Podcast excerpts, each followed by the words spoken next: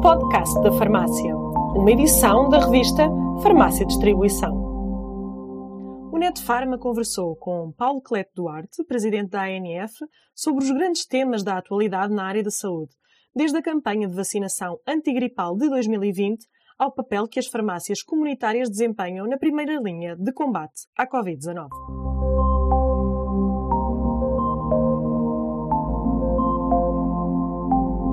Balanço faz da época de vacinação antigripal em 2020? O que é que correu bem e o que é que podia ter corrido melhor? Eu faço um balanço muito positivo porque ocorreu em condições completamente inexplicáveis. Portanto, eu acho que, friamente, temos que fazer um balanço positivo da, da, da colaboração das farmácias para que a população ficasse mais protegida. E essa é a primeira nota. Eu acho que temos que ter a consciência tranquila para o trabalho que fizemos. Um, em segundo lugar, uh, efetivamente o que correu menos bem foi nós podemos ter, em conjunto com o Governo e com o Ministério da Saúde, ter trabalhado muito melhor no planeamento desta situação. Um, podíamos ter evitado, as, as, condições eram difíceis, a procura ia sempre ser maior do que a oferta, mas nós podíamos ter trabalhado melhor para preparar o início da época vacinal, poderíamos ter sido mais concretos uh, na forma e naquilo que era a colaboração que era necessária das farmácias e, acima de tudo, o Estado tinha que perder o medo e o receio de contar com a nossa colaboração. Nós vacinámos num dia 67 mil pessoas, o que prova que nós, numa semana útil de trabalho, conseguimos facilmente vacinar 350 mil pessoas por semana. Isso prova, sem eh, alterar eh, nenhuma rotina dramaticamente da farmácia. E isto demonstra a capacidade que o setor tem de ser complementar, de ser cooperante, de ser um verdadeiro parceiro do sistema de saúde focado nas pessoas. Muito bem. E, nesse sentido, já conseguiu perceber o fundamento da, da acusação que o coordenador da Task Force para o plano de vacinação contra a Covid eh, fez à maior associação representativa das farmácias? Como eu disse, Paulo, eh, o nosso principal foco neste período, eu acho que basta olhar para o último ano, se calhar para os últimos nove anos, e perceber que nós, como associação, eh, eu em particular, enquanto seu líder, e as farmácias e as suas equipas, têm estado sempre focadas nas pessoas em ser parceiros do governo, quando é possível ser parceiro do governo, e encontrar soluções, no fundo, a construir. Nunca como, como neste período é fundamental construir. E, portanto, essa é a atitude que eu vou preservar. É a atitude que eu e a ANF vai continuar a preservar na relação com as pessoas, com as farmácias e com os diferentes decisores políticos é esta. Continuar a construir focado nas pessoas. Nós temos uma batalha que agora se vê e se confirma cada vez mais difícil, em que todos, mas mesmo todos somos necessários. E é completamente criminoso, e a palavra é mesmo essa, criminoso, aproveitar este momento para outro tipo de razões que não sejam esta. E nesse sentido, e dada a capacidade que as farmácias revelaram, por exemplo, na, na campanha de vacinação antigripal, eh, encontrou um motivo para as farmácias não estarem incluídas no plano de vacinação eh, contra a Covid-19? Sobretudo no momento em que precisamos de acelerar, por exemplo? Eu, eu encontro um, um, motivo que tem a ver com aquilo que falámos também para a vacinação contra a gripe, que é a incapacidade que o sistema de saúde tem tido e os seus decisores de preparar as coisas, de planear. E, e depois mesmo de preparar e de planear, executar um plano. O plano outono-inverno, preparado pelo Ministério da Saúde, foi apresentado no início do inverno, do outono, não é? em 21 de setembro, ainda numa visão parcial e, acima de tudo, não trabalhado e não preparado, porque um plano não são as palavras nem as frases que lá estão escritas, é a sua execução. Um, e, portanto, este atraso na apresentação do plano condicionou, como vimos, toda a época de vacinação contra a gripe. E eu gostava de agradecer, uh, não o fiz há pouco, aos municípios um, o enorme envolvimento e o apoio que deram às pessoas dos seus municípios no envolvimento das farmácias e, portanto, temos que reconhecer que se aproximou muito uh, os, os, municípios e os autarcas têm tido um papel essencial na proteção das comunidades. Ninguém como eles compreende o que se passa no seu conselho, portanto, gostava de dizer isto. Mas voltando atrás, portanto, nós tínhamos um plano e um plano de palavras, uh, com algumas ações que se veio a confirmar que não estava em execução, que na prática aquelas palavras, passar da das palavras aos atos era algo que ainda não estava suficientemente maturo e, e, preparado, e basta ver a relação que existia com o nosso setor e com outros setores de atividade, com a hospitalização privada, com os laboratórios de análises clínicas, com tudo que é capacidade instalada de resposta de saúde no nosso país. E, portanto, era, o processo era difícil. Como nós temos esta dificuldade em prever em planear, nós mais uma vez, quando fomos para a vacinação, ou preparar a vacinação uh, contra a Covid-19, que é um dos maiores desafios de saúde pública que, se calhar, nós, como sociedade, vivemos nos últimos 100 anos, um, quando nós olhamos para isto, nós percebemos que o Estado, efetivamente, e o Ministério da Saúde não estava preparado. Uh, e se é difícil estar preparado com, num contexto este, mas há pequenas, grandes decisões que fazem a diferença. Quem, quem é que eu posso contar? Como é que eu posso começar a trabalhar e como é que eu me organizo? E nada disso existiu. Nada disso existiu. Portanto, eu só compreendo esta situação como uma forma de uh, tentar mostrar, no fundo, mostrar que tenho tudo sob controle, não é? Tenho tudo sob controle e para ter tudo sob controle aparentemente reduz o meu escopo das coisas que eu realmente, teoricamente, domino. E depois tudo que são envolvimento de parceiros, sejam eles as farmácias, a hospitalização privada, a distribuição farmacêutica, tudo isso não existe na prática porque construir dá muito trabalho. Dá muito trabalho, mas depois compensa, porque quando se constrói bem um plano e quando, depois na execução, compensa muito. E isso é uma incapacidade que, esta, eh, que este Ministério da Saúde tem tido é de construir verdadeiramente soluções, independentemente de nós podemos discordar. Nós podemos e devemos discordar todos os dias, mas há uma diferença entre discordarmos das soluções do que não sermos capazes de trabalhar nas soluções.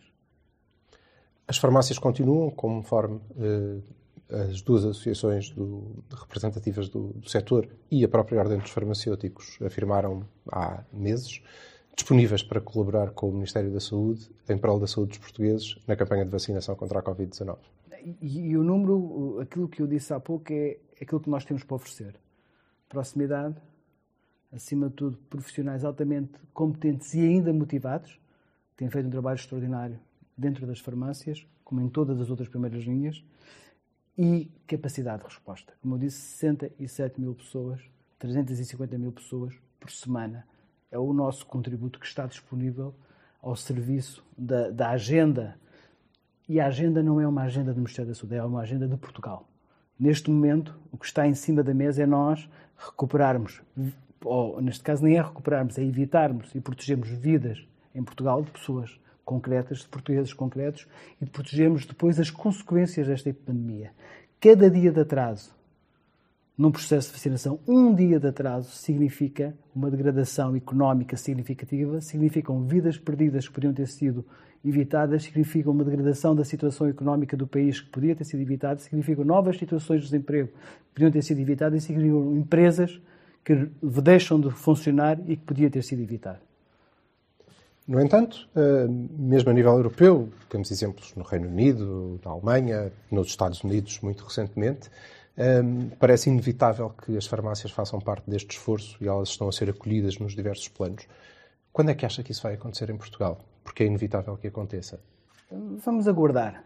Eh, o tempo é muito bom conselheiro. Há uma coisa que nós não vamos fazer, eu acredito que essa também é a visão da hora dos farmacêuticos e dos outros representantes do setor, sejam eles a distribuição, sejam outros representantes da farmácia, até a própria indústria. Nós não precisamos de pedir e não vamos pedir para que as farmácias colaborem. Eu acho que isso é uma decisão que compete a quem tem que gerir e tem que responder perante os portugueses. A nós compete-nos estar preparados como estivemos há um ano atrás, praticamente, para acolher praticamente 20 mil portugueses que precisavam dos medicamentos. E nós estivemos preparados para responder. E nós vamos estar preparados para responder quando surgir o momento e a oportunidade, se for preciso a colaboração das farmácias. É esta a nossa forma de estar. Se não for necessária, porque não? Nós temos muita coisa para fazer. Os portugueses, neste momento, as pessoas que vão às farmácias têm muitas necessidades de saúde que não estão a ser supridas. Ora, se o sistema de saúde cumprir bem o sistema de vacinação, nós tomaremos conta da outra parte que não vai conseguir cumprir porque não se consegue, ninguém consegue fazer tudo sozinho. Portanto, vou ver as outras doenças não Covid e os doentes não Covid que precisam de apoio, que hoje não conseguem renovar a sua receita médica têm que ir à farmácia e a farmácia estará disponível para o fazer. Teremos ainda e temos muitos doentes que não conseguem chegar ao hospital para ter a sua terapêutica. As farmácias continuarão disponíveis para responder a essas pessoas. Temos pessoas que não conseguem fazer eh, a testagem, não conseguem falar com a linha Saúde 24, precisam de apoio, precisam de informação. Pessoas têm dúvidas sobre a vacina. As farmácias estarão disponíveis continuarão disponíveis para fazer. Ou seja, se nós não participarmos no processo de vacinação por uma decisão do Ministério da Saúde que, acima de tudo, tenha a qualidade e o controle que quer ter sobre o processo, não significa que as farmácias e os farmacêuticos e as suas equipas não continuam na linha da frente a defender os doentes Covid e principalmente os doentes não Covid, garantindo que a sua saúde continua a ser protegida. Porque se este acontecer, não há nenhuma dúvida que o sistema, os cuidados de saúde primários e os hospitais vão ter muito menos capacidade para acompanhar os doentes não Covid. E as consequências da doença são, infelizmente, iguais ou, se calhar, até muito superiores àquelas que o próprio impacto da epidemia vai ter na saúde das pessoas. No entanto, qualquer desse, dessas colaborações passa por uh, uma solicitação e um acordo com o Ministério da Saúde. Vamos ter, estamos a entrar num segundo confinamento, vamos ter uma segunda Operação Luz Verde? Não, não sei, eu acho que isto passa. A realidade sobrepõe-se sempre à ficção e, acima de tudo, sobrepõe-se à ideologia. Um, não tenho nenhuma dúvida sobre isso. Isto está a acontecer no terreno. Mais importante foi o, e eu tenho feito e gostava de reforçar aqui, foi o enorme contributo que a Ordem dos Médicos e a Ordem dos Farmacêuticos deram para o trabalho conjunto entre as duas profissões. E este ambiente de confiança entre médicos e farmacêuticos trouxe-nos para um patamar que permita que hoje os farmacêuticos estejam libertos pela positiva para acompanhar os doentes com a confiança dos médicos. E isto faz toda a diferença. Não está escrito, não está numa lei, não está numa portaria mas as pessoas vivem-no todos os dias quando chegam à sua farmácia e os profissionais estão a conversar quando precisam. E estão a confiar uns dos outros na, na expectativa de que eu hoje não consigo ver o meu doente, porque nos cuidados de saúde primários não estou a conseguir ter condições para acompanhar os doentes têm que fazer, mas sei que ele não está abandonado porque a farmácia e o farmacêutico está a acompanhá-lo. E é este clima de confiança que se criou que é indestrutível. E é talvez o maior ativo que vai emergir um, desta pandemia no âmbito do sistema de saúde é, um das coisas boas, é uma das coisas boas que vai sair, com uma nota adicional. Não foi preciso ser decretado. Não depende de ninguém. Dependeu essencialmente de nós. E depende da qualidade, e eu espero, e tenho dito muito isto aos meus colegas, e digo isto às farmácias, e reforço aqui, eu espero que aproveita e aproveitemos bem este momento. Porque quando nos dão mais responsabilidade, nós temos que ser capazes de responder com mais qualidade e ainda mais competência, porque as pessoas e o sistema está a confiar em nós. E essa responsabilidade não pode ser desperdiçada neste momento. Há farmácias a acompanharem doentes crónicos para além do que está protocolado com sim, do que sim. foi protocolado com o Ministério claro da Saúde, sim. como é evidente. Nós temos, eu vejo no meu próprio exemplo, há muitas pessoas que têm receio os médicos estão a, a, a, enviar as receitas e a informação das prescrições para os doentes sem terem informação real se realmente as pessoas estão a precisar daquela terapêutica, com base na informação que a pessoa lhe presta ou que a farmácia lhe presta. Portanto, isto não há maior sinal de confiança no sistema do que este. E, e, e o sistema não parou. Quer dizer, desde o primeiro momento, hum, sem nenhum desprimor, e isto não é uma competição, eu, eu fico às vezes impressionado uh, não é só na nossa área da saúde, mas todas as áreas, está toda a gente a correr. Parece que estamos numa corrida para ver quem é que chega primeiro, ver quem é que foi mais solidário e quem é que está mais na linha da frente. Estamos todos. Eu não sou, eu farmácia, não sou nem melhor nem pior do que os cuidados de saúde primários, do que um hospital privado, do que um laboratório de análises clínicas. Somos todos iguais e todos temos um espaço no sistema para cumprir. O problema de nós todos é que muitas vezes andamos todos a fazer o trabalho uns dos outros. Ninguém, ou seja, esquecemos muitas vezes do nosso trabalho. Basta olhar para os cuidados de primários. Porquê que os cuidados de primários têm tanta relevância em acompanhar um perfil de pessoas cujo follow-up não exige uma componente clínica, não exige uh, o conhecimento de pessoas, existe apenas um protocolo de follow-up que pode ser seguido à distância por outro perfil de pessoas. Nós estamos num ambiente de guerra. Não é a mesma coisa que nós, se estivéssemos numa batalha grande, dizermos, olha, eh, nós temos aqui mil pessoas disponíveis para lutar, mas estas 800 nunca foram à guerra, não podem ir. Portanto, nós íamos para a guerra só com 200. Mas, como é evidente, isso depende também dos generalíssimos, certo? Mas eu acho que aí... O esforço tem que ser con... que os, consertado. Os líderes, os líderes das profissões, os líderes das associações têm que ser capazes de viver e a sociedade civil tem que ser capaz de mostrar o que vale.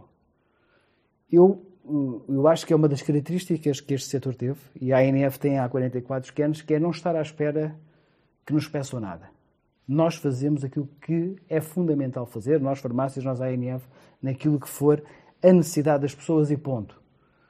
E muitas vezes arrependemos, mas a maioria das vezes acertamos, porque acertamos na resposta às pessoas. E depois às vezes também somos criticados por ter feito. Não tem problema nenhum. A nosso principal contrato não é com o Ministério da Saúde. O principal contrato e o único contrato das, das farmácias e da ANF é com as pessoas. São elas, é elas que nós temos que prestar contas. E, portanto, se nós fizermos um bom trabalho, é isto que temos que fazer. Agora, eu, eu sinto uh, aqui, eu sou muito pouco calimero. Esta ideia do patinho feio, de que ninguém eh, não nos reconhece insuficiente. Quando o Primeiro-Ministro falou, só falou seis vezes nas farmácias, falou 28 vezes nos médicos. Quer dizer, vamos lá ver, um médico é um médico. Eu sou farmacêutico, eu não quero ser médico.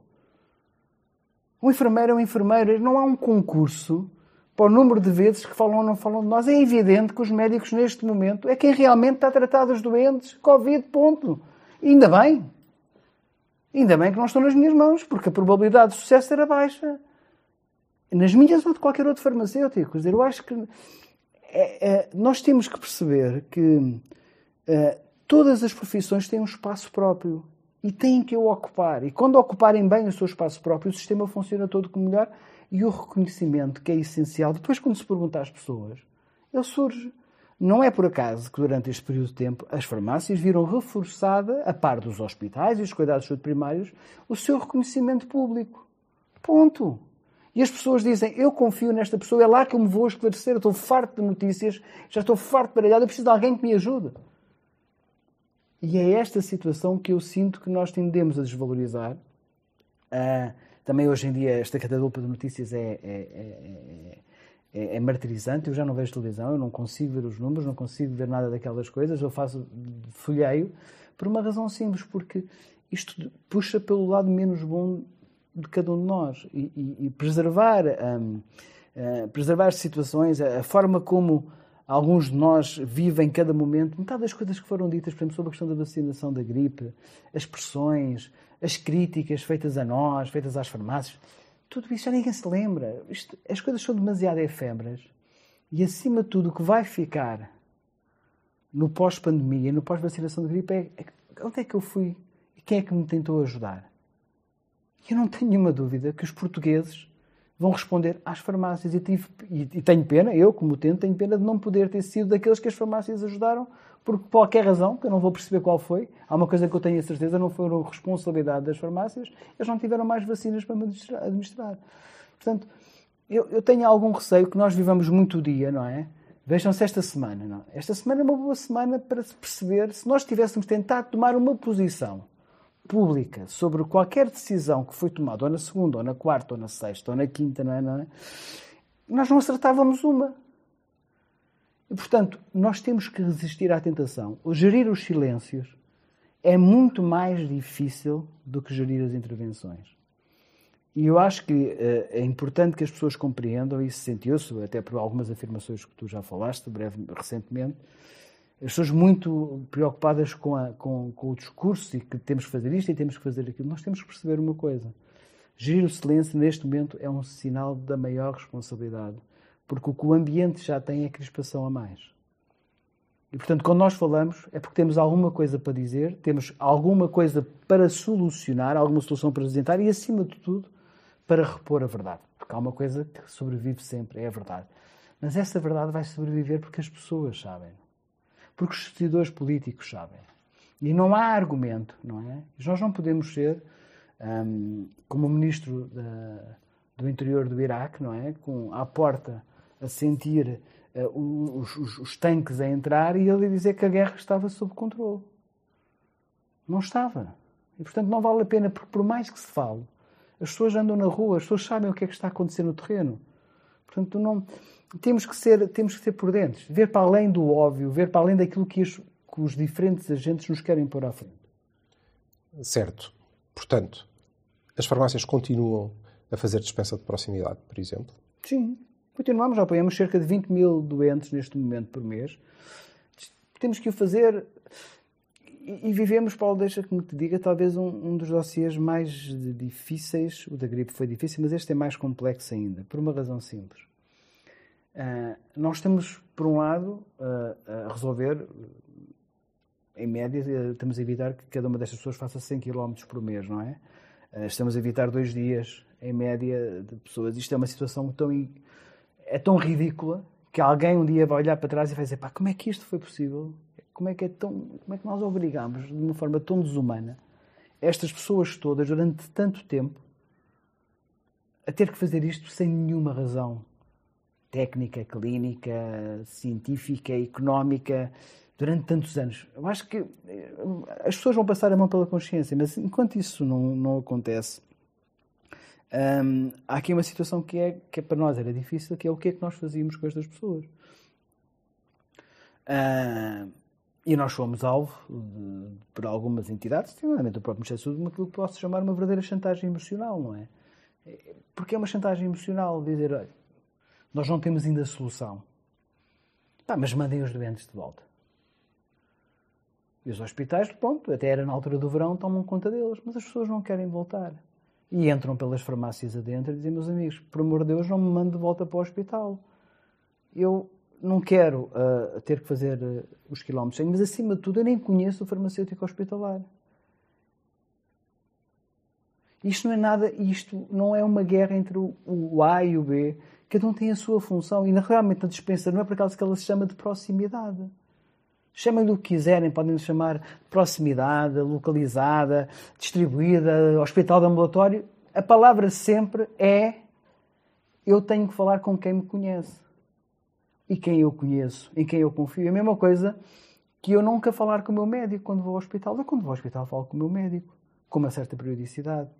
Portanto, não está em causa. Isto não quer dizer que a farmácia hospitalar não acompanhe o processo clínico do doente, mas há uma diferença entre eu acompanhar o processo clínico do doente e eu ter uma relação clínica e farmacêutica com aquele doente, quando é preciso. E, portanto, e não há dois tipos de dispensa, só há um. Não há dois. Portanto, é este equilíbrio, não é? É que pode pôr o farmacêutico a ser o hospitalário e o farmacêutico comunitário em verdadeira relação, no interesse e pormos realmente o doente com uma visão 360 uh, pela primeira vez dentro do sistema, através do, da profissão farmacêutica, que nós temos que fazer. Só que, infelizmente, esta centagem emocional foi muito usada para criar um problema. Mais uma vez, uma questão uh, em que a parte institucional, não é? a parte comunicacional, se sobrepõe ao verdadeiro interesse das pessoas. E nós não o quisemos fazer. Fomos criticados internamente por isso, porque uh, algumas pessoas entendem que nós tínhamos de ser mais duros e mais firmes ou então temos que arranjar outros mecanismos para defender os nossos interesses. Uh, mas uh, não, não, não é a altura. Não é a altura, Paulo. Não é a altura porque uh, as únicas faturas que nós, que, que, que, são daquelas que nós não vamos ter dinheiro para pagar, não é? Ou não temos recursos para pagar, são as faturas que nós agora passarmos aos utentes e que sejam justificadas. E que não tenham razão de ser. E os doentes até as pagam hoje. Mas daqui a seis anos, daqui a cinco anos, daqui a quatro, daqui a seis meses, vão se lembrar quem é que esteve ao seu lado e quem é que não esteve ao seu lado. E não precisam nos agradecer todos os dias. Eles sabem exatamente quem é que os ajudou e quem é que não os deixou ficar no mal. Portanto, nós continuamos a acompanhar estas pessoas, vivemos o processo de um, daquele pseudo, uh, pseudo documento estratégico sobre esta matéria eh, que não tem qualificação do ponto de vista técnico, do ponto de vista científico. Toda a gente disse o que tinha a dizer, não vou acrescentar mais nada. Aquilo é, é, é realmente uma afronta uh, a 20 anos de experiência e de evolução e de conhecimento científico nesta área. É uma afronta, é uma provocação. Como é que recebeu, como é que recebeu esta, essas conclusões do, do grupo de trabalho um, no meio dessa manifestação de boa vontade, por assim dizer, porque as farmácias continuam a, a prestar esse serviço à população com remuneração zero. Eh, como é que recebe, eh, enquanto, enquanto presidente de uma associação, eu não vou dizer de farmacêuticos, vou dizer de proprietários de farmácia, porque os farmacêuticos podem ter esta função social, mas quando nós estamos a olhar para empresas que podem fechar, como é que eh, como é que isso molda o seu discurso para dentro, para aqueles que são os vossos associados? Oh, Paulo, em primeiro lugar, eu não acredito que a função social da farmácia seja diferente do farmacêutico. Para mim, são duas faces da mesma moeda. Uma farmácia sem função social e um farmacêutico sem função social, e se os dois não compreenderem isto, podemos ter uma farmácia diferente, sim, mas não é a que nós temos em Portugal e não é por acaso que temos uma das melhores farmácias do mundo. Portanto, aí acho que as duas coisas estão tão interligadas que eu não as consigo distinguir assim. Agora, nós não somos, como é óbvio, uma instituição de solidariedade. Uh, uh, temos projetos e muitos e bons na área da solidariedade social, mas não somos. Portanto, quando eu olho para isto, eu, eu, eu se quer que lhe diga, eu não sei se é a experiência, se estou a ficar velho, provavelmente estou a ficar velho, né? chegar aos 50 anos, ao meio século, dá-nos uma dá-nos esta visão e depois, quer se queira, quer não, já nisto há uns tempinhos, não é? Estamos a falar quase 21 anos de, de experiência associativa em diferentes áreas e nos últimos quase nove um, enquanto responsável desta casa. E, portanto, se calhar os, os, os momentos e os factos cada vez me impactam menos. Uh, e eu posso dizer que, eu, se eu fosse cínico, responderia de outra forma, mas como não sou cínico, eu diria que não liguei muito. Não liguei muito. Ou seja, eu avisei, aliás, não cometo nenhuma inconfidência com a Secretária de Estado, quando ela criou o despacho e o grupo de trabalho, e de uma forma totalmente transparente, não pública, antecipei-lhe as conclusões e disse-lhe: uh, Sr. Secretário de Estado, eu respeito muito o seu espaço, mas aquilo que é a sua vontade, ou aquilo que me está a dizer que é a sua vontade, não é, não vai ser o output que vai ter deste, deste trabalho. Infelizmente, ela não acabou por não o ver, não é? Porque, entretanto, mudou de funções e temos uma nova equipa, o Secretário de Estado com quem já falámos também sobre esta matéria. Um, e aquilo eram, é daquelas coisas, é mesmo a crónica de uma morte anunciada.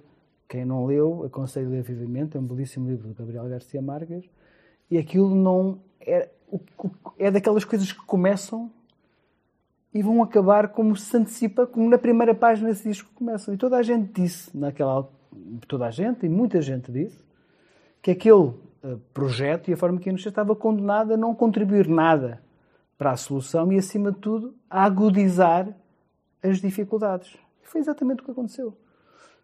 No entanto, do, do grupo de trabalho fazem parte farmacêuticos também. Como é que é possível que aquele tenha sido o output? Eh, eles foram, eh, não foram ouvidos ou há no seio da própria profissão diversas sensibilidades para, para este assunto? É, eu conheço alguns, eu diria que conheço alguns melhores do que outros, mas tenho um enorme respeito pela, pelos farmacêuticos que fizeram parte do, do, grupo de trabalho e até uh, com alguns já falei bastante sobre este tema. Hum, eu, eu acho que, que eles, uh, entre o caminho, a solução, aquilo que realmente se perderam um bocadinho. E, e, talvez até porque estão, muitas vezes quando nós estamos muito envolvidos, isso acontece se calhar também connosco, quando estamos muito envolvidos num assunto, a clareza com que o vemos e com que o discutimos às vezes desaparece. Uh, e eu sinto que é isso que aconteceu com alguns, com alguns colegas nossos que também contribuíram para este grupo de trabalho, é que entre, e não ponho em causa nunca nem a sua motivação, nem a sua qualidade, mas acho que se perderam um bocadinho, não é, nas suas visões de quais são realmente as soluções e, acima de tudo, hum, aquilo que era preciso fazer e o que é preciso fazer. Não vale a pena, isto não, não, eu, eu, não transformo um, para eu fazer um carro, a ideia de que eu consigo um, pôr um carro a voar, não lhe basta pôr asas, porque ele não vai voar, não é? Se lhe puser duas asas, um, o carro vai continuar a não voar, porque ele não é um avião, é um carro. Ou então, se eu tiver uma bicicleta, se lhe puser o motor, ele não se transforma numa moto. Eu acho que foi um bocadinho aquilo que, que que estas pessoas tentaram fazer, não é? criar um novo regime, mas sem alterar aquilo que na prática e substancialmente está errado. E o que está errado é a adoção de uma classificação que não existe em mais nenhum país europeu que existe em Portugal, que precisa de ser revista, que ser clarificada no interesse das pessoas e criar um modelo económico simples e objetivo que seja justo para toda a gente, que seja win-win-win. Bom para as pessoas, bom para quem presta o serviço, seja ele o hospital, seja ele a farmácia, e, naturalmente, equilibrado para o Estado. O problema é que, como muitas outras coisas, o Estado não tem sequer a noção, o Saúde não tem a noção de quanto é que investe. Esta resposta simples, de quanto é que custa ao Estado cada dispensa. O tempo, hora, não está a uma linha. Não é? Naquele relatório que diga que cada vez que eu me preparo para atender um doente ambulatório, um hospital que é uma unidade complexa, altamente eh, eficiente custa X a fazer aquele serviço. E aquela ideia de que só porque existe já lá está não é verdade. Porque nós temos equipas e farmácias hospitalares com um número significativo de pessoas e a maioria das vezes, muitas vezes, relacionado com este tipo de função. Portanto, isto tem um custo acrescido.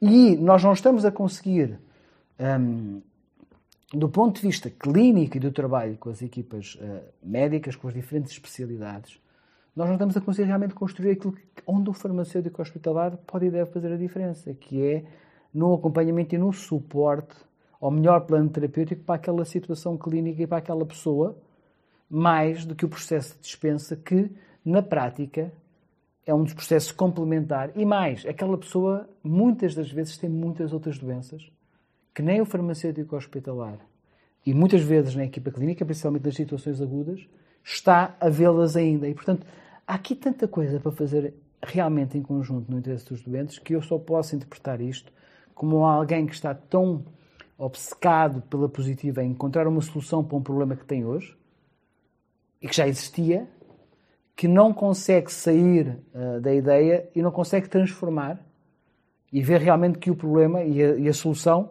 está ali ao lado.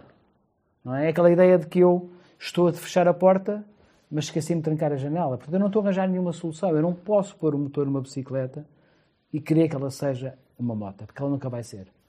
No entanto, eh, depreendo, eh, e corrija-me se, se, se, estiver enganado, que a sua convicção é que mais tarde ou mais cedo nós teremos uma boa solução para, para esta questão, porque é inevitável, em benefício do, do próprio utente.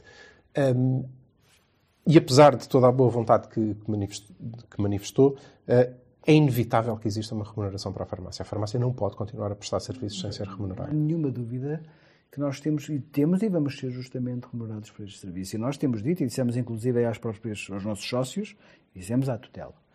Nós compreendemos o contexto e somos, acima de tudo, estamos focados nas pessoas e saberemos aguardar o momento certo uh, para podermos, efetivamente, uh, um, uh, trabalhar e perceber o que é que o Ministério da Saúde realmente quer fazer sobre esta matéria. E, portanto, não é, é evidente que as farmácias têm que ser justamente remuneradas por esta missão, por duas razões.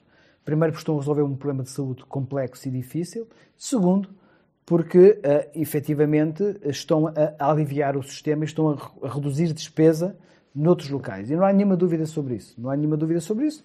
Infelizmente não há comparador porque o Estado não faz o seu próprio trabalho de mostrar o, verdadeiramente o custo e o impacto que esta situação tem do lado do hospital. Isto é um lado. Por outro lado, nós não, nós não, não, não pomos de lado uh, uh, a ideia de, de, de, pressionarmos os doentes para nós não é uma boa ideia, mas a ideia de nós olharmos para uma forma diferente de tentar defender os nossos interesses, designadamente do ponto de vista formal e jurídico, por uma razão simples. Nós não podemos continuar a acompanhar estas, estas pessoas e não fazer nada. Isso não vai acontecer.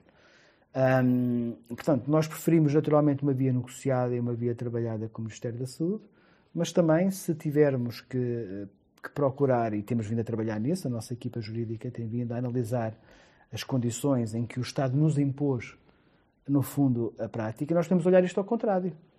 Nós temos de olhar para esta matéria e dizer que, afinal, o Estado o que está a fazer é impor-nos e, e, e a tirar uma vantagem económica, obrigando, através da tal chantagem emocional que eu disse que, uh, que está a fazer sobre as farmácias através dos doentes, a fazerem um serviço que, e não lhes está a remunerar. E, portanto, é que é um serviço a que elas têm direito. E, portanto, nós estamos a olhar muito cuidadosamente para esta visão.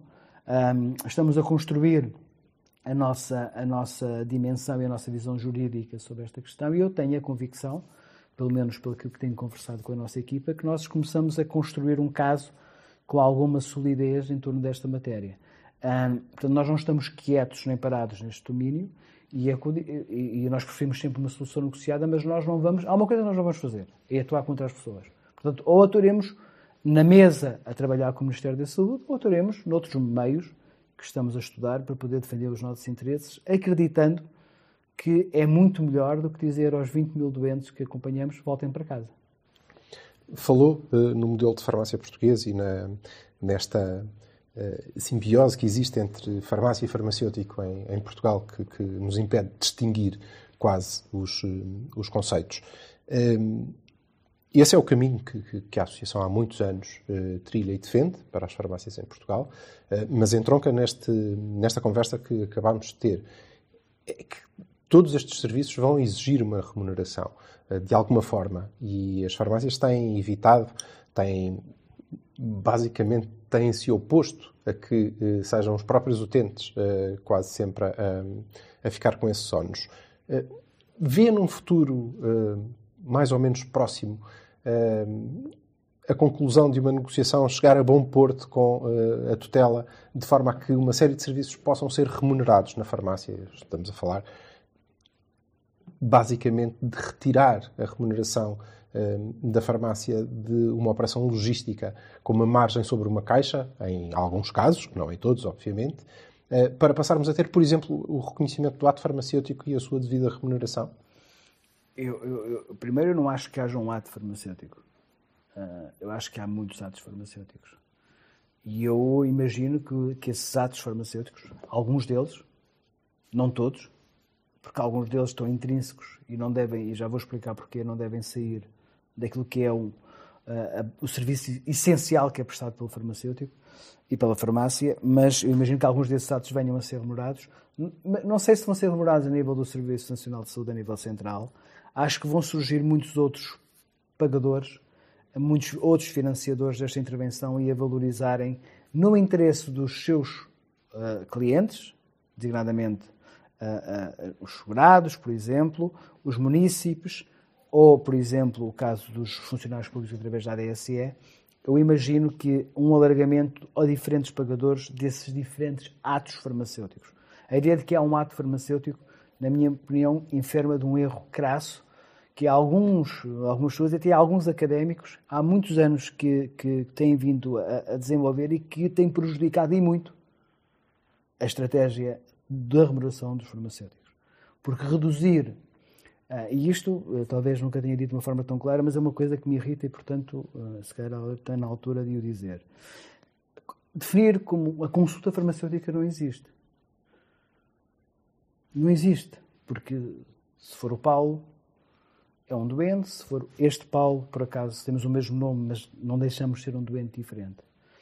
E as nossas necessidades de saúde e intervenção são completamente diferentes. É a mesma coisa dizer que há uma consulta farmacêutica, dizer que há uma consulta médica, dizer que a consulta médica é igual na medicina familiar, geral e familiar, ou numa consulta de pneumologia, ou numa consulta de cardiologia. E ela não é igual.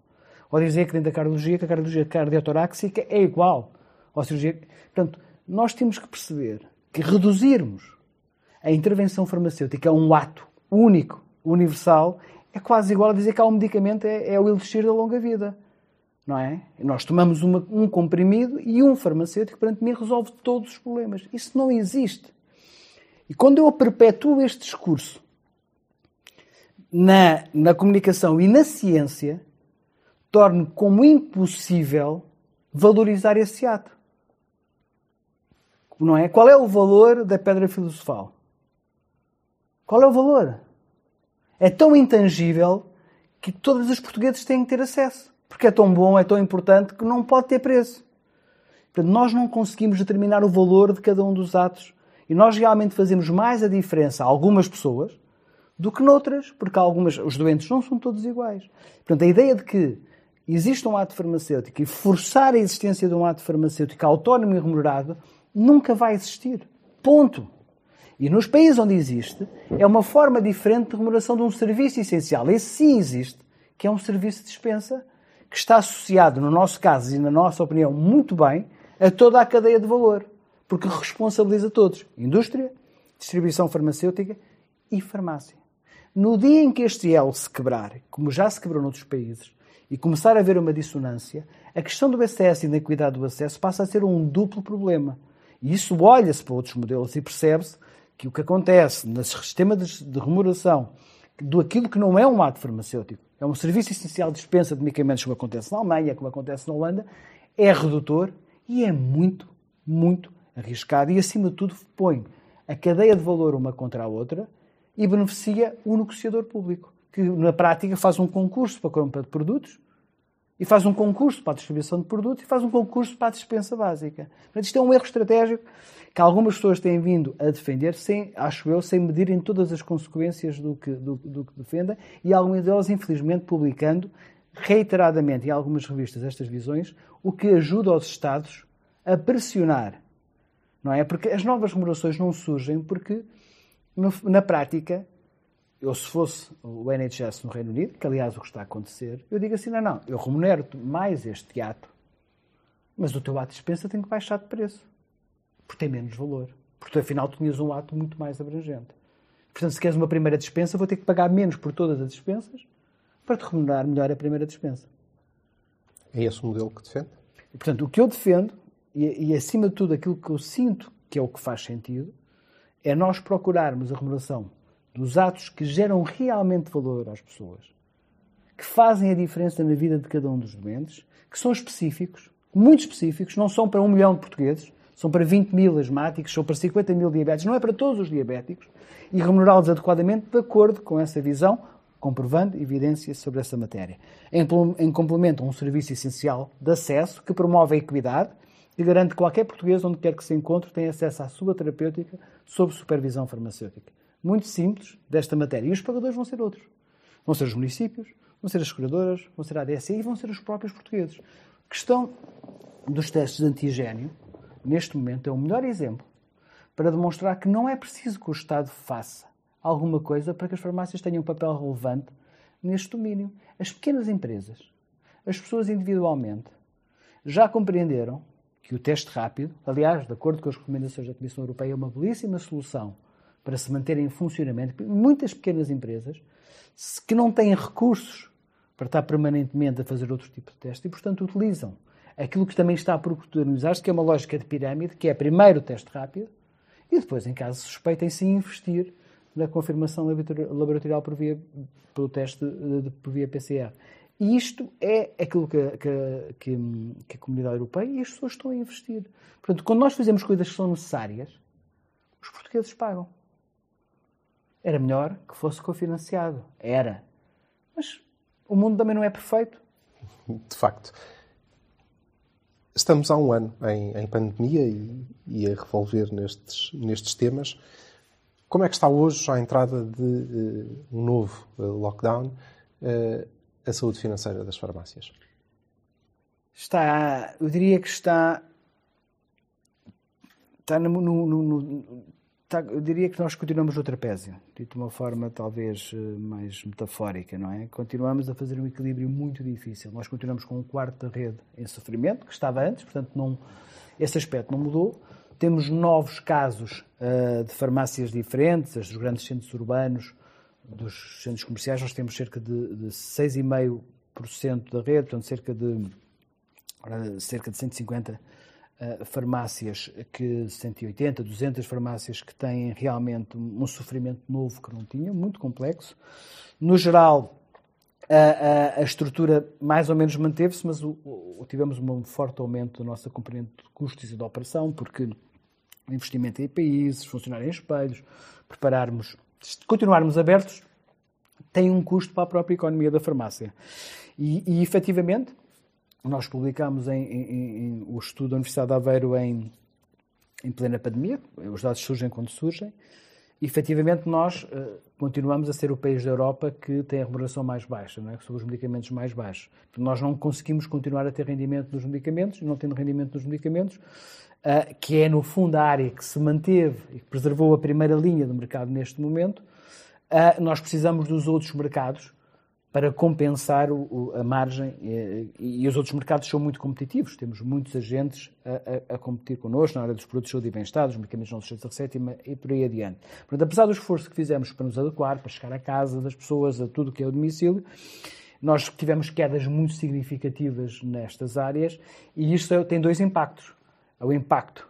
Uh, de, apesar das vendas mais ou menos, nós temos um aumento de custos, as vendas mais ou menos estabilizaram para a maioria das farmácias, mas os produtos que realmente libertam maior remuneração, porque são mais competitivos, que são os não medicamentos à receita médica, tiveram um impacto brutal e, portanto, isso, isso acabou e acaba por ter, por ter consequências na rede. De qualquer forma, a rede um, mantém-se equilibrada sobre o trapézio. Uh, temos que reconhecer que o impacto, comparado com outros setores, não tem a mesma dimensão, portanto, acho que temos também ter uma noção de, de realismo, não é? De realismo sobre aquilo que são realmente os desafios que a farmácia tem para vencer. Uh, um, e eu diria que o nosso principal desafio é preservar este equilíbrio, não é? Continuamos a ser trapezistas durante este, este período de tempo de pandemia, neste período de lockdown, para conseguirmos chegar o melhor possível como rede organizada e estruturada ao final deste, desta pandemia aproveitando aquilo que depois vai surgir na necessidade de recuperarmos no sistema de saúde mais rapidamente o apoio às pessoas e seguramente aí surgirão muitas novas oportunidades para as farmácias desenvolverem a sua atividade. Mas o que é importante é que a rede se preserve unida, não é? O mais possível neste período, neste período de tempo. Quer especificar algumas das oportunidades que eh, prospectivamente antecipam para eh, um regresso a alguma normalidade? Eu, eu, eu, sinto que tudo o que tenha a ver com a recuperação de, dos doentes não Covid, tudo o que seja a ver com um conjunto de práticas, por exemplo, a questão de testes, uh, na colaboração das farmácias ao nível do point of care, sejam de antivíricos, sejam antivirais, sejam antibacterianos. Há um conjunto de muitas coisas uh, que vão permanecer. A lógica até esta relação médico-farmacêutico, uh, o próprio tema dos medicamentos hospitalares. Eu diria que algumas destas situações vão ter que nascer de forma diferente vão ter que emergir de forma diferente na, na fase pós-Covid. Um, e, portanto, uh, eu não tenho nenhuma bola de cristal, uh, mas, acima de tudo, o que nós temos de estar preparados é para assumirmos essa responsabilidade, se ela surgir. Uh, e, mais uma vez, liderar a mudança se for possível e se for oportuno. Esse será um dos grandes desafios do seu próximo mandato? Sim, eu diria que nós temos um, um, processo para rever e a questão de renovar um, a liderança, não é? Esta visão que nós construímos de fazer das farmácias a rede de cuidados de saúde mais valorizado pelas pessoas, às vezes até é um bocadinho presunçoso, não é? Mas, mas é uma ambição, não é? E, e esse caminho foi percorrido. Eu, eu, acho que as farmácias têm que ter muito orgulho do que foram capazes de fazer e de recuperar no pós-Troika. Uh, nós temos a convicção que também ajudámos nesse caminho, trouxemos estabilidade, trouxemos relação entre os diferentes agentes da cadeia de valor de medicamento. Nós temos muitos.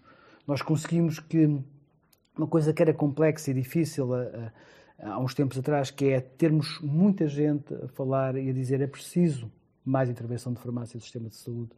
Não só as pessoas com quem sempre tivemos esta relação, mas diferentes líderes da opinião. Portanto, eu diria que nós recompusemos, de uma certa forma, uh, o equilíbrio em algumas peças do setor, com a questão uh, revisão do sistema de margens que nos trouxe um, plan, um plafonamento no pós-Troika que muitos nos esquecemos, a própria questão relacionada com a terceira lista, a questão dos medicamentos uh, das farmácias instaladas nos hospitais, o incentivo aos genéricos, esta qualificação da farmácia enquanto local de prestação de saúde que está na lei, que publicada há três anos, o início da remuneração dos serviços, o alargamento do portfólio de serviços que estamos a verificar neste, neste momento, desde o point of care, desde os serviços farmacêuticos, a relação com os municípios, na visão dupla entre solidariedade e saúde. Portanto, eu, eu, eu, consigo ver que este esforço das farmácias tem vindo a ser compensado. E realmente a farmácia portuguesa hoje não é igual ao que era há oito anos atrás e não é igual ao que era há 15 anos atrás. Esta evolução tem sido boa, tem sido positiva e é reconhecida pelos dois principais stakeholders, que é as pessoas e os líderes e os nossos parceiros da saúde, médicos, enfermeiros, uh, os da cadeia de valor do medicamento. Portanto, nós hoje somos uma comunhão, vivemos uma comunhão muito mais sólida deste, neste espaço. E por isso eu diria que aproveitarmos este ativo e colocá-lo ao serviço de uma nova fase, na fase pós-Covid, é o grande desafio. É, é num quase, quase uma visão mais futebolística, é aproveitar cada, cada oportunidade uh, e tentar efetivamente marcar um gol quando ela surgir, porque, porque muitas a água não passa duas vezes sobre, sobre a mesma ponte e, portanto, vamos ter que vamos ter que aproveitar cada uma delas. Só esclarecendo, estará no banco para aproveitar essas oportunidades e para liderar a equipa? Sim, já o confirmei, já o confirmei perante, perante a estrutura associativa recentemente. Um, sinto que, que este período foi um período desafiante. Nós, eh, enquanto equipa dirigente, temos oito anos de liderança neste, deste projeto. Tivemos eh, uma transição geracional para gerir, tivemos uma uma transição de liderança para gerir, tivemos uma transição eh, perante um período de crise complexo que impactou de forma dramática o país e também as farmácias e a própria associação.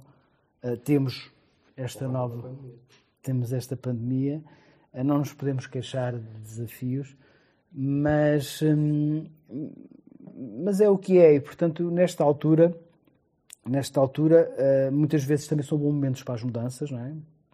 E podíamos ter feito, e, e isso foi ponderado. Mas efetivamente o que está em cima da mesa neste momento é completarmos este ciclo. E para completarmos este ciclo temos que tratar da fase pós-Covid, uh, e isso tem que, tem que, tem que, tem, tem, tem, tem, tem que contar com todos e tem que contar com os melhores de todos. Isso não quer dizer que não quer dizer que não que não possa e não devam haver visões alternativas. Aliás, isso é um desafio que é fundamental.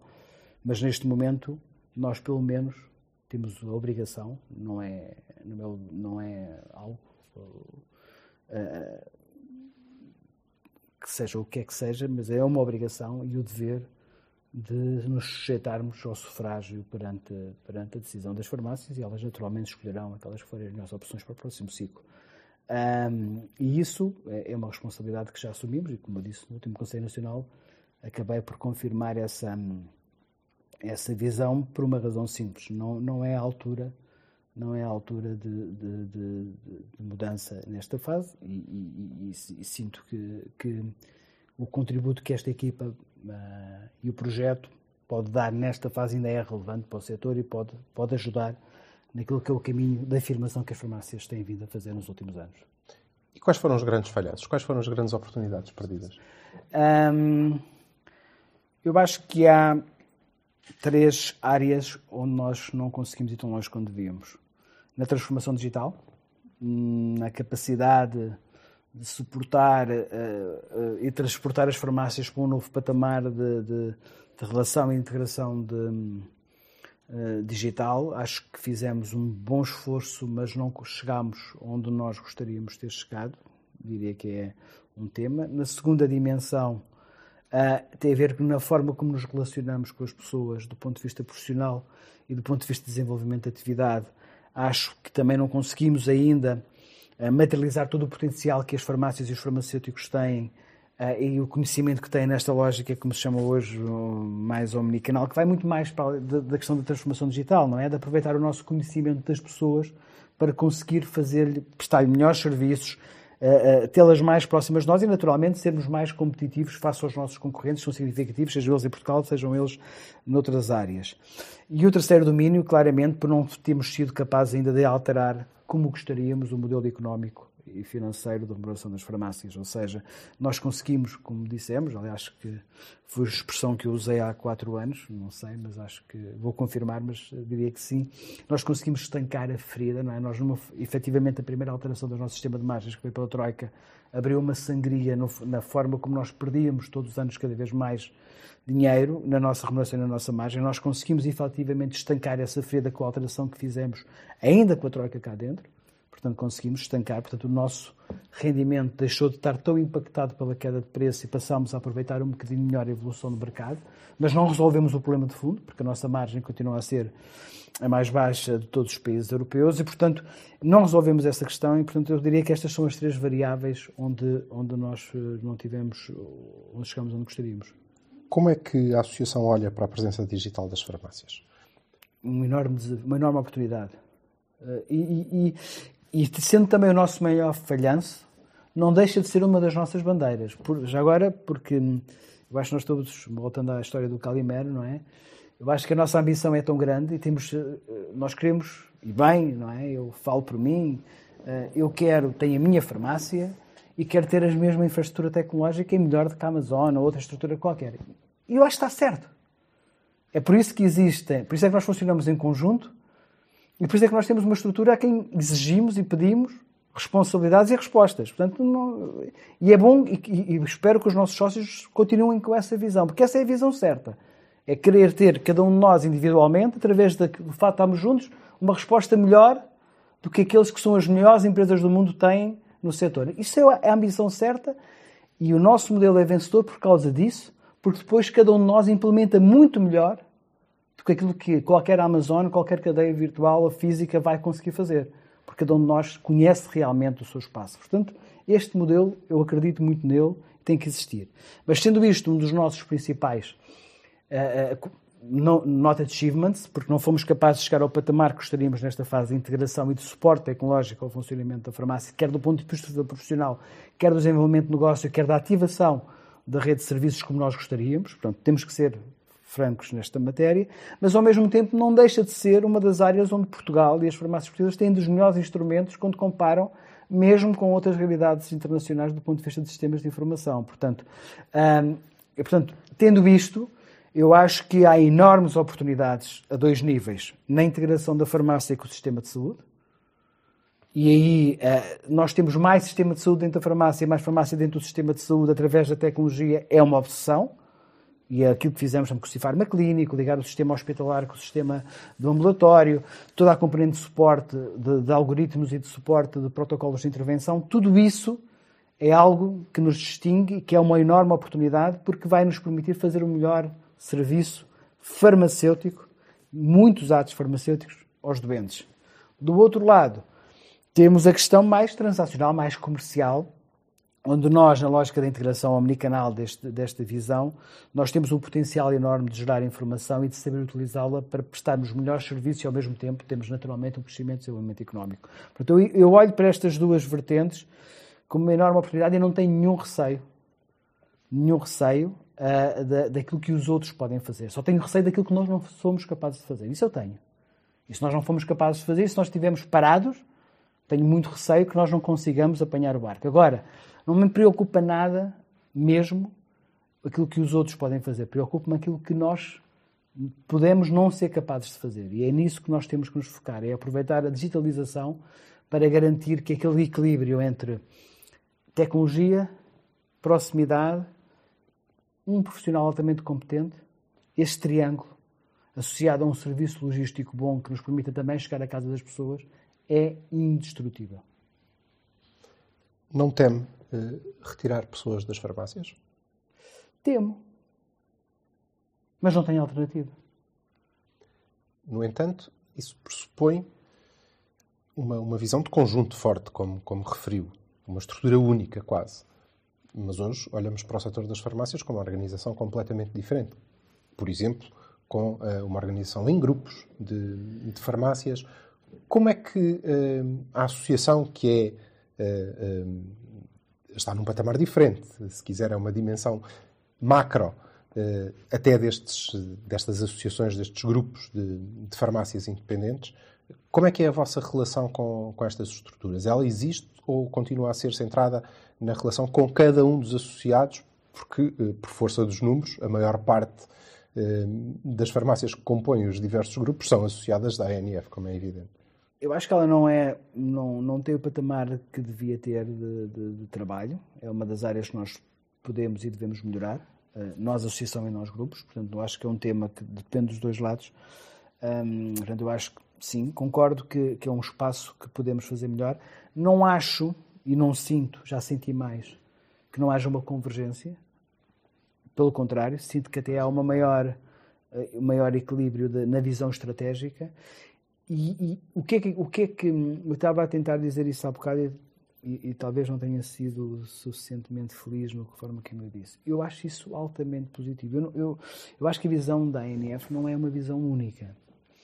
É basicamente eu criar os processos e a estrutura, uma estrutura mais centralizada possível, porque ela custa muito, é preciso muito investimento, muitos recursos, algum know-how que individualmente cada um de nós não consegue ter mas ao mesmo tempo aproveitar esta diversidade que os grupos e farmácias individuais têm para levar essa ferramenta para um patamar que eu centralmente nunca conseguiria fazer. E isso eu acho que é este o conceito de plataforma, o conceito de blockchain, chamem-lhe o que quiser, de omnichannel, digital, quiserem, é irrelevante. É uma coisa que as farmácias praticam há muitos anos e o, act, o Think Global e o Act Local então ainda mais. Portanto, eu não vejo nenhuma. É um exercício difícil, não, não estou a, desvalorizar a, a complexidade de o fazer, mas quando nós acertamos, Paulo, é, é daquelas coisas, é um gol de bicicleta. E, e quando nós olhamos, por exemplo, para o tema da vacinação contra a gripe, com todas as dificuldades que tivemos, é um bolo é inacreditável nós conseguimos vacinar, temos que ver ao contrário. Nós montamos em duas semanas um processo que permitiu vacinar 200 mil pessoas em todas as farmácias do onde quer que elas estivessem. Ponto. Com suporte tecnológico, com suporte logístico, com registro. Quer dizer, isto é realmente aquilo que nos torna diferentes. E mais, respeitando o espaço de cada uma das farmácias para fazer o seu trabalho. Claro que não foi perfeito e havia relações entre empresas e farmácias que já foram postas. Há muitas coisas que são lições, mas há uma diferença entre nós uh, uh, não acertarmos ou não fazermos. E portanto nós fizemos o que era preciso ser feito. Ponto. E, e há coisas que correram menos bem. E essas têm que ser melhoradas da próxima vez. Portanto, eu sinto que este equilíbrio está eu acho que a natureza está a tender para um certo equilíbrio, de uma forma melhor. E o equilíbrio está, saibamos nós, procurar aquilo que. Eu, eu acho que eu ouvi atentamente a intervenção da, da eleição do, do, Joe Biden, uh, independentemente das questões políticas, partidárias, partidárias, não políticas, eu acho que todos nós devemos, temos a obrigação, até quando presidente de uma associação, fazer política é uma das principais responsabilidades que nós temos. Outra coisa é política partidária, isso não é a nossa função. Mas, independentemente disso, uh, o que eu sinto que é preciso fazer uh, e continuarmos a reforçar é esta visão de que unidade e diversidade, unidade e diversidade. Unidade na visão, fazer das farmácias a rede de cuidados de saúde mais valorizadas pelas pessoas, não é só em Portugal, levar a farmácia já na Liga dos Campeões da Saúde, realmente estar ao lado do hospital, estar ao lado de cuidados de saúde primários, quando as pessoas pensam, não estar no retalho, estar ali. Portanto, isto é uma ambição. Não estamos lá ainda. Mas, ao mesmo tempo, diversidade. Deixar que a minha farmácia se preocupe mais, tenha uma tendência maior para a área natural, para o, para o ambiente. Uh, outra que se gosta muito mais de serviços diferenciados, de determinada área, tem um, uma equipa mais especializada, sei lá, em áreas como o acompanhamento de doentes crónicos ou em situações agudas. Outras que têm uma relação mais importante para o point of care. É esta liberdade individual que faz com que coexistam, no fundo, dentro da oferta que cada pessoa tem, ter verdadeiramente liberdade de escolha entre modelos diferentes. Mas que têm características comuns, têm pilares comuns. E pilares comuns é assente cada vez mais no farmacêutico, na lógica da prestação de serviços farmacêuticos diferenciados e outros serviços de saúde, e associada a uma leque de portfólios de produtos e saúdes que puxam pelo bem-estar e que nos trazem para outro patamar, que vão para além do óbvio. E é isto. A forma como cada um de nós materializa esta visão é diferente e ainda bem que é diferente. Mas tem noção que cada um dos grupos materializa exatamente dessa forma. Ou seja, nós não temos um alinhamento de grupos, não temos grupos mais virados para o natural. Temos, temos. Temos, temos. Há projetos diferentes. E esse é o caminho? É, e porque isso depois também federa a relação com a indústria. Porque há indústrias que têm abordagens diferentes ao mercado. Elas também não, não abordam o mercado todo da mesma forma. Isso faz com que todas elas encontrem ou promovam, através da relação direta com a farmácia ou com grupos, modelos e conceitos alternativos para este conceito de higiene e bem-estar, para outras áreas de serviços, para a área da suplementação e por aí adiante. Portanto, é esta diversidade que permite esta tendência para o equilíbrio. E nós o que temos que ser é um acelerador. E às vezes e eu reconheço isso, às vezes não temos essa capacidade de ser um acelerador ou um facilitador desse caminho. E às vezes até temos a tendência de travar algumas iniciativas.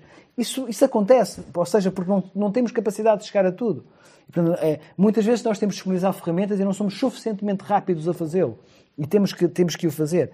Mas temos, é, nós temos que ser cada vez mais, primeiro, democratizador, garantir que independentemente de onde quer que esteja, cada farmácia tem acesso à melhor tecnologia, à melhor infraestrutura, aos melhores serviços, como qualquer farmácia, independentemente da sua dimensão, da sua localização. Ponto 1. Um.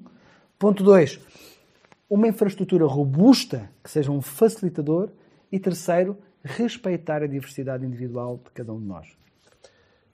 Ao falar dessa, dessa diversidade, muito recentemente o, o, o, Presidente da Secção Regional da Ordem dos Farmacêuticos, eh, não exatamente nessa qualidade, eh, mas enquanto profissional de saúde, dizia à, à marketing farmacêutico que a indústria tem que abandonar a abordagem one size fits all, ou seja, olhar para todas as farmácias uh, da mesma forma. Um, como é que vê esta relação da farmácia com a indústria? Ela tem ainda muito caminho para percorrer ou um, já nem tanto?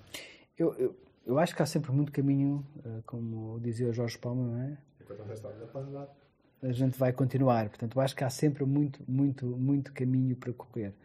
O que não quer dizer que o caminho percorrido. Nós hoje, eu diria que temos uma maior confiança e maior relação. Acho que a indústria já começa a tratar de forma diferente uh, e, e, e, a trocar valor por valor. Eu acho que a nossa relação tem que ser cada vez menos uma relação transacional pura e dura, por volume, e trocar valor por valor, que é aquilo que faz sentido. É que se eu consigo realmente trabalhar melhor e com um conjunto de farmácias que leva a minha marca para um determinado patamar, aquilo que são a ambição e a aspiração que eu tenho para ela, eu tenho que lhe dar mais valor em troca do valor que ela me gera. E isso eu acho que é um processo imperfeito que, que, que, que ainda não está suficientemente. Porque nós, no fim do dia, vivemos todos os números, não é? E, portanto, a, a frieza dos números leva-nos, às vezes, que esta ambição de tentar fazer diferente, quando saímos fora da nossa zona de conforto, nem sempre os números aparecem logo e que demoram tempo e nós temos todos que responder perante alguém, não há ninguém que não tenha que responder perante alguém. Às vezes deixamos-nos levar pelo, pelo mediatismo e, e, imediatismo, neste caso, do que, e do que por umas soluções mais estruturadas. Eu acho que há aqui um longo caminho a percorrer, porque há farmácias que podem dar coisas diferentes à indústria e a indústria que pode dar coisas diferentes às farmácias. Estamos muito melhor. Acho que essa é uma das matérias onde, por exemplo, os diferentes grupos, as diferentes visões podem e devem acelerar uh, uh, na lógica da. Mas ligando mais ao, ao, à pessoa, mais àquilo que é a capacidade que o perfil de clientes de uma determinada farmácia tem, ou pode vir a ter, ou pode vir a ser explorado. Eu acho que é uma das matérias a gestão das próprias que categorias a cada farmácia deve abordar, a ideia é que se deve ter todas, que se deve ou não deve especializar em subsegmentos. Portanto, tudo isso é um trabalho imperfeito e há muito, muito para fazer. Eh, e, e, e, o one size não, não, não, não há uma farmácia em Portugal, não há um modelo de farmácia em Portugal. Há no meio, há muitas e conceptualmente há pelo menos meia dúzia ou uma dúzia de conceitos que, com produtos diferentes, podem ter sucesso para diferentes dimensões de farmácia, diferentes localizações, e é isso que nós temos de trabalhar uh, com os diferentes parceiros de indústria. Na integração de canais, claramente está comprovado que nós temos que juntar domicílio e integração uh, uh, de canais, também com a via digital, à componente física, e com isso nós podemos não perder clientes, podemos, perder, podemos até ganhar frequência, volume e valor, mesmo que tenhamos menos interações físicas. É um risco, mas é um risco que temos que correr, é inevitável. Uh, e eu acho que isso é, é, é, Do ponto de vista da área mais farma, eu sinto que estamos no bom caminho. Temos a lógica de, de, de, usar as farmácias para recolher informação real e apoio real aos doentes de determinadas áreas terapêuticas, de determinados medicamentos, ou seja, eu olhar para a farmácia, sejam eles de ambulatório, sejam eles do hospital, eu vejo que há aqui um enorme espaço para ser eh, aproveitado por ambos. Ou seja, eu quero que os meus doentes tomem. Eu tenho um determinado laboratório, tenho uma determinada marca, um determinado medicamento, eu quero que os meus doentes o usem bem, saibam como usá-lo e quero ter os melhores dados de utilização para poder comprovar e demonstrar que o meu medicamento tem mais valia do ponto de vista clínico para falar com, na visitação médica, para falar com as entidades reguladoras. Isto pode acontecer quer no nível do ambulatório tradicional, quer ao nível, inclusive, do, do âmbito dos, dos hum, dos medicamentos que atualmente estão nos hospitais e eu acho que este é um caminho que se começa a trilhar e que é o mundo real, não é? Nós não podemos continuar a tomar decisões com base no que acontece em laboratório do ponto de vista prévio, não é? O trabalho real de valor do medicamento começa quando ele entra no mercado e esta dimensão ainda não mudou. E quando esta dimensão, esta dimensão começa a mudar. Acha que a indústria já percebeu? Eu acho que a indústria está a perceber, mas também um bocadinho como falámos há bocado, trocar o certo pelo incerto é um risco, não é? E todos nós voltamos mais uma vez a ver coisas objetivas, números, nós temos fórmulas que sabemos que funcionam e outras que não sabemos. Também. E olhando do lado da farmácia, estamos a falar de, de, de, de, determinada indústria que durante muitos anos, muitos, muitos anos, desde sempre, hum, olha para a farmácia como um mero local para ir conferir receituário. Hum, é isto. Como é que uh, os farmacêuticos e as farmácias vão ganhar a confiança necessária para desenvolver verdadeiras parcerias, porque, como, como bem disse, esta indústria e estes laboratórios começam a fazer um caminho de aproximação à, à farmácia. Eu acho que é, hum, eu acho que é, voltemos ao básico. As farmácias têm que perceber que respondem a necessidades concretas. Não as suas, mas ou de pessoas ou dos parceiros. E se nós tivermos soluções para as suas necessidades concretas, nós vamos aproximar-nos. nós não posso estar à espera que a indústria se aproxime de mim para me dar ou para trabalhar comigo como eu quero, ou para responder às minhas necessidades, porque isso não vai correr bem. Portanto, eu acho que a primeira coisa que nós temos que perceber é o que é que queremos em conjunto, ou seja, o que, é quais são as agendas que unem a intervenção da farmácia com a indústria farma. Eu diria que há três: durar a adesão à terapêutica e o conhecimento dos medicamentos, a, a informação real associada a essa intervenção e, por um lado, a seguir, que é gerar nova evidência, nova, não é? Nova evidência científica que reforce o posicionamento daquele produto e daquela face aos seus concorrentes. São estas três coisas. E as três unem-nos.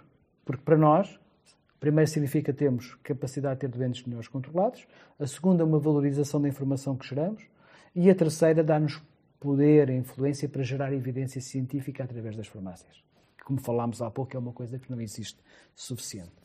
Portanto, acho que temos três coisas já que nos unem uh, e isto, no fim do dia, uh, é, é, suficiente.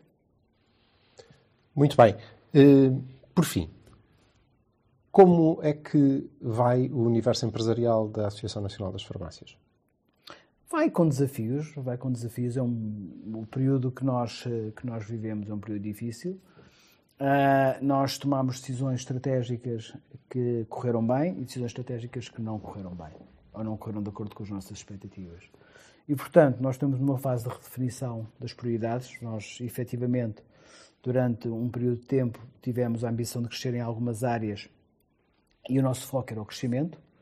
Neste momento, decidimos que precisamos de nos focar maior no controle da nossa operação, numa lógica até também abrimos, se calhar, demasiadas frentes e focarmos também uh, numa maior eficiência para respondermos aos desafios do momento e então depois voltamos a retomar o crescimento. Portanto, eu diria que nós construímos bons ativos, alguns desenvolvemos muito bem, estão estruturas maduras, passaram por dificuldades, um, mas hoje são estruturas sólidas, autónomas e robustas. E outras, uh, maioritariamente neste âmbito temos três projetos, não é? Uh, claramente de sucesso e sólidos, Aliança Healthcare, um, Glint e CUF, três áreas claramente que responderam às suas necessidades, cada uma com os seus desafios, e, por exemplo, o último ano até foi um ano bastante desafiante para o CUF, que não deixa de ser, mas é circunstancial, é conjuntural. Do outro lado, temos algumas áreas que que não correram de acordo com as nossas expectativas, esta visão que temos sobre a importância da valorização dos dados e a, e a internacionalização da HMR ficou aquém das expectativas e, portanto, é um espaço que estamos a desenvolver.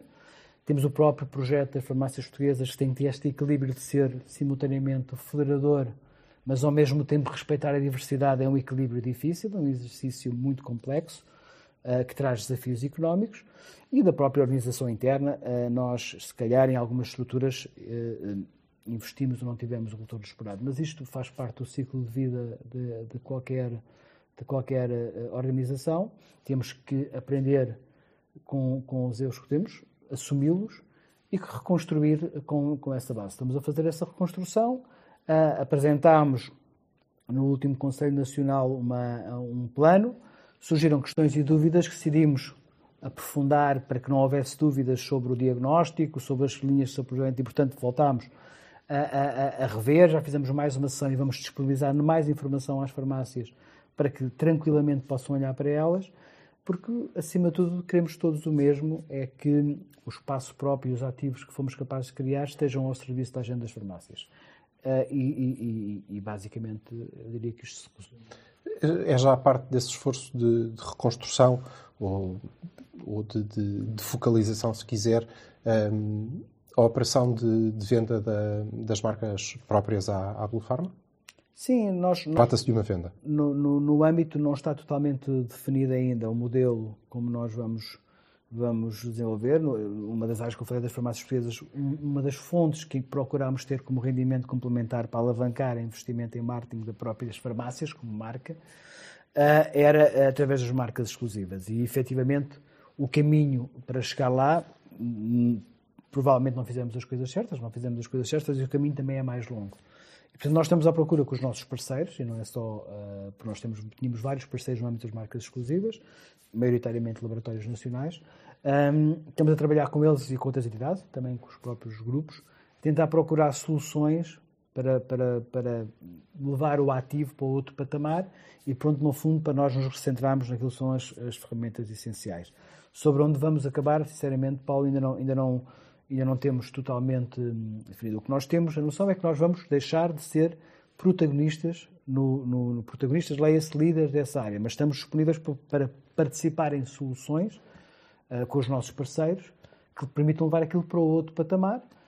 Um, e é isso que estamos vindo a trabalhar. Eu, acho que estas coisas uh, um, se fazem parte da fazem parte do exercício da, da no fundo da depuração de cada um dos períodos, não é? Nós às vezes vamos abrindo dossiês e depois temos a noção se calhar abrimos demais, uns correm de acordo com a expectativa, outros não correm. Isto não tem a ver nenhuma desresponsabilização, não é isso que está em cima da mesa. Não se justifica o facto de nós reconhecermos o erro, não justifica o facto de o termos cometido. Agora, há uma coisa que nós temos a consciência, eh, do ponto de vista do valor que trouxemos, quer às farmácias diretamente, quer ao próprio universo empresarial, nos últimos oito anos, nós temos claramente a consciência que trouxemos valor e, naturalmente, gostaríamos de ter feito muito melhor do que fizemos mas fizemos o suficiente para proteger o, não só o essencial, mas para reforçar o essencial dos enormes ativos que herdámos uh, de quem esteve entre nós. E os próximos oito anos? Quais são os grandes objetivos? Se é que nos dias que correm é possível olhar uh, tão à frente, mas digamos que no futuro, ainda que próximo, quais são os grandes objetivos para esta área da, da associação? Oh, Paulo, eu sinceramente, neste momento, diria que eu acho que temos que fazer duas coisas básicas.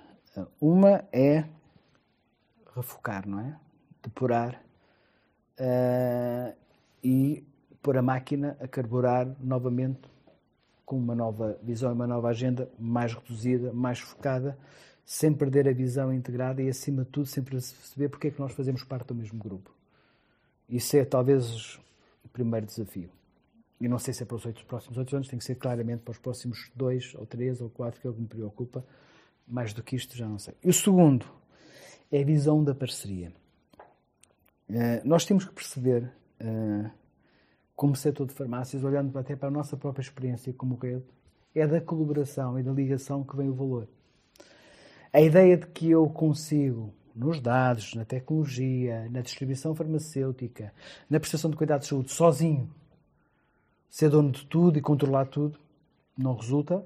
E as nossas melhores experiências, temos que reconhecer, resultam de parcerias fortes com grupos fortes. E tem que ser grupos fortes e líderes. E, portanto, nós temos que ser capazes de perceber isto.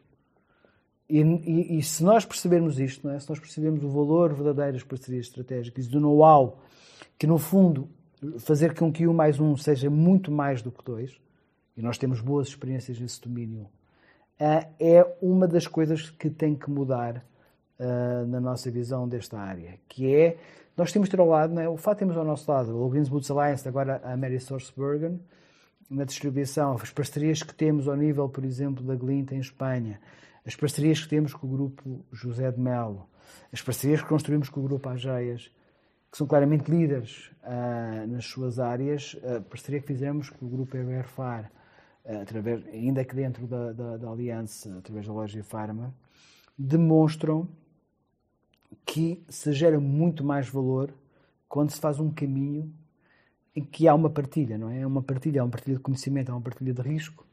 Uh, e, e, eu sinto que neste aspecto uh, é outra das áreas onde nós vamos ter que passar para outro patamar, porque isso vai trazer muito mais valor, seja ele valor económico, seja ele valor de know-how, à rede de farmácias que nós precisamos.